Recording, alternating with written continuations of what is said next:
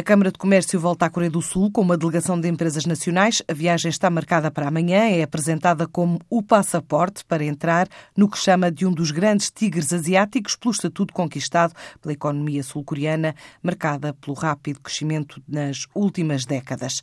Entre 62 e 94, o crescimento da industrialização produziu uma subida real do PIB em média de 10% ao ano e uh, fizeram do país a atual quarta maior economia da Ásia e a décima primeira a nível nível mundial.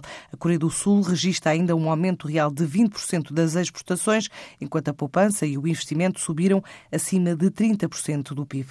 As vendas de Portugal à Coreia são lideradas pelos plásticos e borrachas, máquinas, aparelhos, metais comuns, minerais e minérios, mas os produtos alimentares, o vestuário, a cortiça, a madeira também cresceram mais de 80%.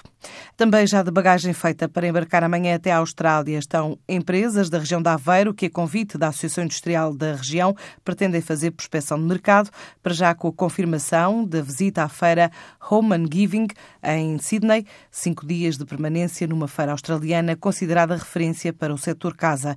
A viagem também é apresentada como oportunidade para recolher informação sobre o setor, conhecer concorrência e potenciais clientes e parceiros de negócio.